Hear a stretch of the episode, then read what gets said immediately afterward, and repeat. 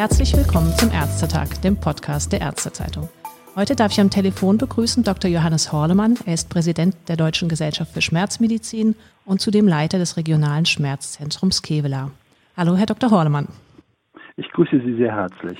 Herr Dr. Horlemann, wir hatten vor kurzem ja schon mal das Vergnügen gehabt, da live in der Redaktion vis-à-vis, -vis, das ist natürlich im Augenblick in Zeiten der äh, Corona-Pandemie alles etwas schwieriger, aber es geht ja auch telefonisch und Corona hat auch Ihnen Schwierigkeiten bereitet. Es musste nämlich der Deutsche Schmerz- und Palliativtag, der eigentlich nächste Woche stattfinden sollte, jetzt auf den Juli verlegt werden.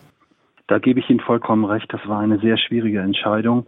Aber ich denke, dass äh, wie überall übrigens in unserem Land die Gesundheit der Teilnehmer im Vordergrund unserer Entscheidungen stehen musste.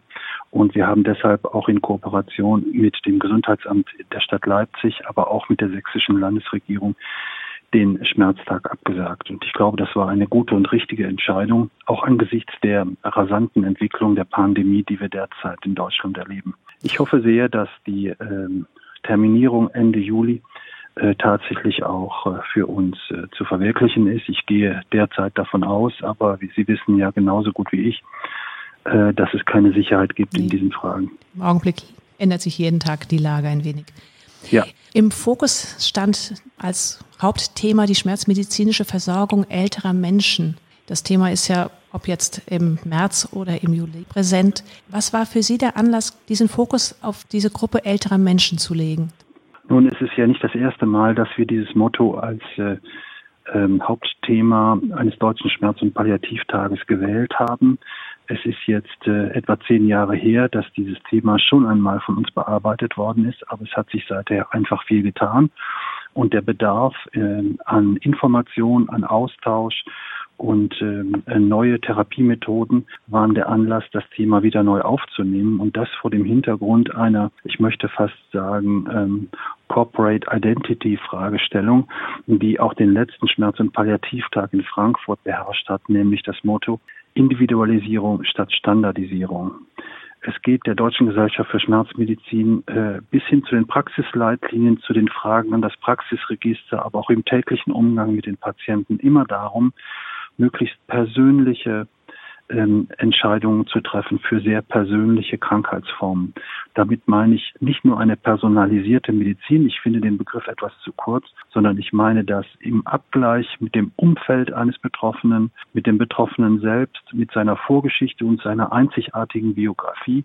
Entscheidungen in der Medizin mit ihm gemeinsam auf Augenhöhe äh, gestaltet werden sollten, die ähm, nicht evidenzbasiert sind. Was heißt das speziell jetzt mit Fokus auf ältere Menschen und schmerzmedizinische Versorgung?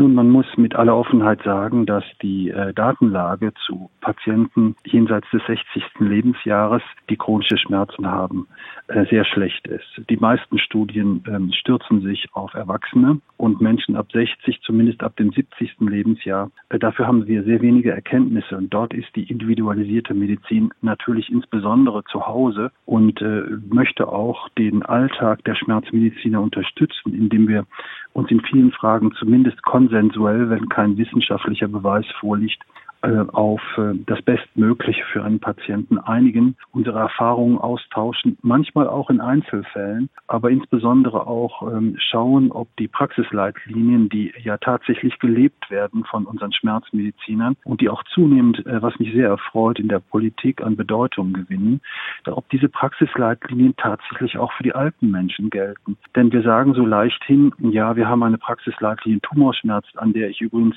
derzeit mit Herrn Schürmann arbeite.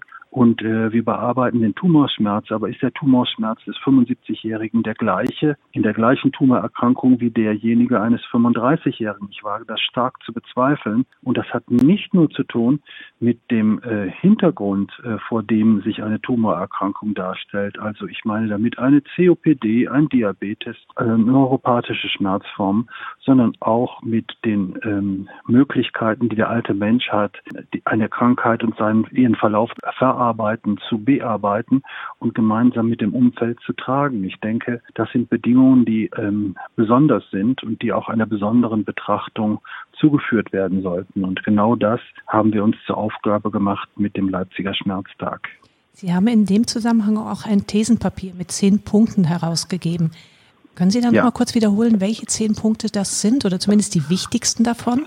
Ich denke, ähm, wir dürfen nicht unterstellen, dass alle Menschen im Alter gut informiert sind über Multimorbidität und Multimedikation. Es ist deshalb wichtig, dass man eine besondere Dialogform praktiziert mit alten Menschen, die deutlich mehr zuhörend ist, deutlich mehr auch hermeneutisch kann man sagen, also das Umfeld des Betroffenen einbeziehend, äh, bis hin zu komplementärmedizinischen Fragestellungen und nicht pharmakologischen Fragestellungen, die man möglichst auch bevorzugen sollte bei älteren Menschen, um Interaktionen und Nebenwirkungsprofile zu schärfen. Das wäre der erste Punkt. Der zweite Punkt, mit dem Thesenpapier wendet sich die Deutsche Gesellschaft für Schmerzmedizin gegen monomorbide Betrachtungen. Altersgesundheit ist typischerweise durch mehrere kausale und nicht kausal verbundene Erkrankungen gekennzeichnet und es ist letztlich die Entscheidung in der Patientenautonomie beheimatet, äh, welche Erkrankung die Lebensqualität des Patienten maßgeblich einschränkt und welche nicht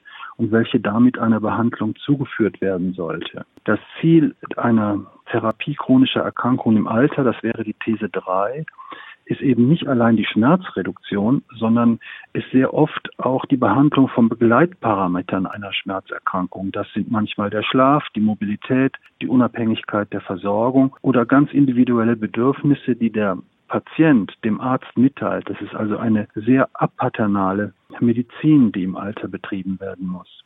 Mhm. Die vierte These wäre, es geht um eine individuell definierte Lebensqualität in der Schmerztherapie des Alters. Das heißt, dass der Patient selbst definieren soll, unter Wahrung seiner Rechte und seiner Patientenautonomie, was er für wichtig hält. Das heißt, es kommt damit zwischen Arzt und Patient zu einer Dialogumkehr und der Arzt wird mehr der Zuhörende, während der Patient mehr der mitteilende Part in diesem Dialog wird. Also viel mehr sprechende Medizin. sprechende und vor allen Dingen zuhörende Medizin und auch das im Sinne der Achtsamkeit, auch gegenüber den Angehörigen, die auch übrigens ja ein Teil sind dieser Medizin. Was ist tatsächlich unter realen Bedingungen auf einem Bauernhof, auf dem der Opa betreut wird, tatsächlich umsetzbar? Also das ganze medizinische Wissen wird abgeglichen mit den Umsetzungsmöglichkeiten im konkreten Fall.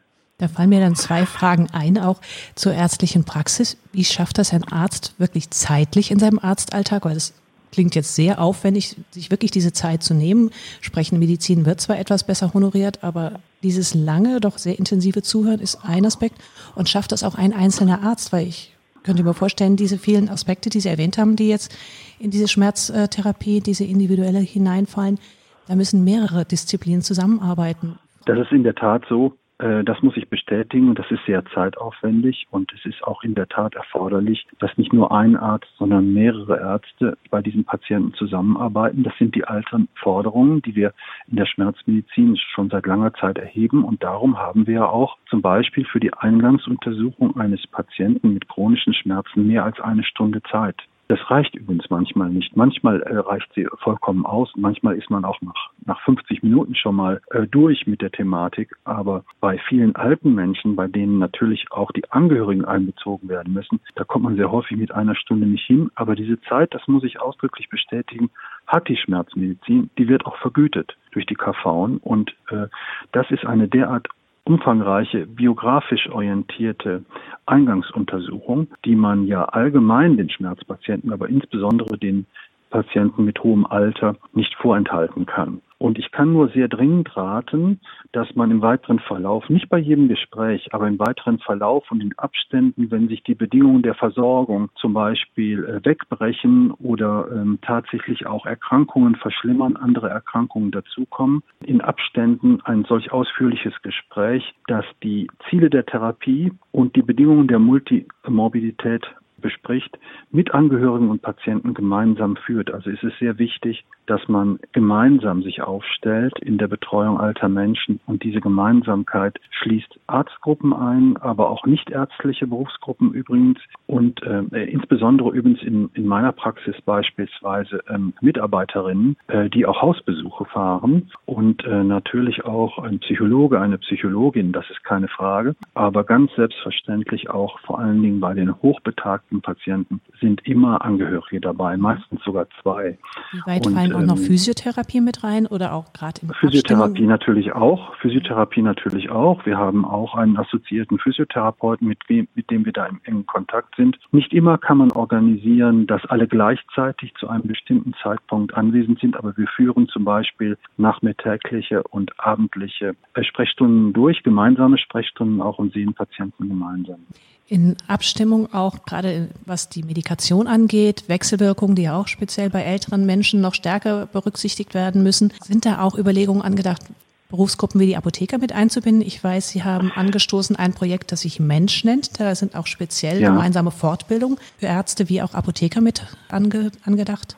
Also ähm, das ist unbedingt notwendig, dass man äh, einen guten Kontakt zu den beteiligten Apothekern pflegt. Die Apotheker sind bei den Gesprächen nicht regelmäßig dabei, jedenfalls nicht in meiner Einrichtung, aber wir fahren schon eine sehr detaillierte Diagnostik von Nebenwirkungen und Interaktionen von Medikamenten, äh, für die wir uns auch regelmäßig die Rücksprache der Apotheker einholen. Und das, das ist einfach wichtig, dass man da offen bleibt und ansonsten die Devise äh, umsetzt, die ja in der Geriatrie schon lange verbreitet ist. Erstmal als Vision für ein neues Medikament immer ein altes aus dem Plan herauszunehmen, wenn möglich die äh, Zahl der Medikamente zu reduzieren oder klein zu halten und äh, Medikamente zu wählen mit möglichst einfachen Stoffwechselwegen. Das erscheint mir wichtig. Und natürlich über allem die Frage stehend, kann ich das gleiche Therapieziel auch mit nicht medikamentösen Maßnahmen erreichen? Und das ist doch im Alter viel häufiger möglich, ähm, als man das gemeinhin annimmt. Also man kann da sehr gute Überraschungen erleben, wie dennoch bei Vermeidung von zentral sedativen Medikamenten, die ja in der Schmerzmedizin sehr verbreitet sind. Ich denke jetzt an antiepileptisch wirkende Medikamente wie Carbamazepin oder Pregabalin oder Gabapentin und auch Opioide in höheren Dosen, die Patienten doch so sehr sedieren, dass Mobilisierungsansprüche, die der Patient als Behandlungsziel definiert, überhaupt nicht umsetzbar werden. Ich denke also, viel ist manchmal, äh, ist manchmal schlecht, wenig ist besser und ähm, nicht medikamentöse Möglichkeit, dafür übrigens auch den Betroffenen und die Angehörigen zu ermutigen. Das erlebe ich, erlebe ich sehr häufig. Äh, denn äh, das ist wichtig, denn es ist oft so, dass selbst der Betroffene und die Angehörigen nicht daran glauben, dass man mit nicht medikamentösen Möglichkeiten erfolgreich sein kann. Um vielleicht auch nochmal den Bogen zurückzuschlagen zur aktuellen Situation unter der Corona-Pandemie. Das, was Sie jetzt beschrieben haben, ist ja sehr betreuungsintensiv, sehr zeitintensiv und im Augenblick echt so stöhnen ja alle Praxis, zum Teil, weil ihnen die Mitarbeiter fehlen, auch aus Selbstschutz äh, vor einer möglichen Eigeninfektion.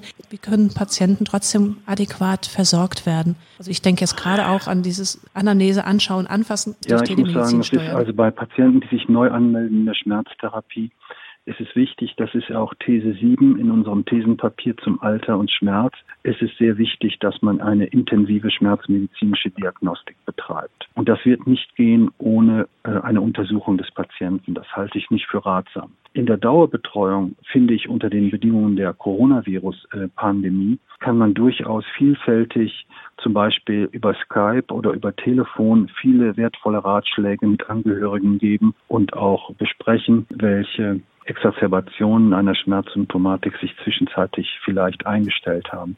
Also das ist das, was wir auch machen. Wir führen auch derzeit, wenn ich das nebenbei sagen darf, keine Schmerzkonferenzen durch, weil die uns auch äh, zu gefährlich erscheinen für die flächendeckende Versorgung vor dem äh, Bild, dass vielleicht die dort anwesenden Schmerzmediziner alle gemeinsam infiziert werden könnten. Also wir sind schon sehr vorsichtig und wir bitten viele Patienten, auch die Praxis nicht zu betreten, wenn es geht, wenn es nur um ein Rezept geht oder um äh, Kleinigkeiten in der Versorgung, das ist klar. Aber ein Patient, den wir nicht kennen, den, den kann man, das kann ich mir nicht vorstellen, dass man den vorab telefonisch beraten könnte oder auch über, über ein Video. Das kann ich mir nicht vorstellen. Da, wenn ein Patient also die Praxis betritt und neue Patienten oder Patienten mit stark veränderten schmerzmedizinischen Bedingungen, dann muss man die hygienischen Bedingungen anlegen, die man derzeit an eine Praxistätigkeit anlegen muss. Also verschärfte hygienische Bedingungen, Handschuhe, Mundschutz und entsprechende Kleidung, das ist keine Frage.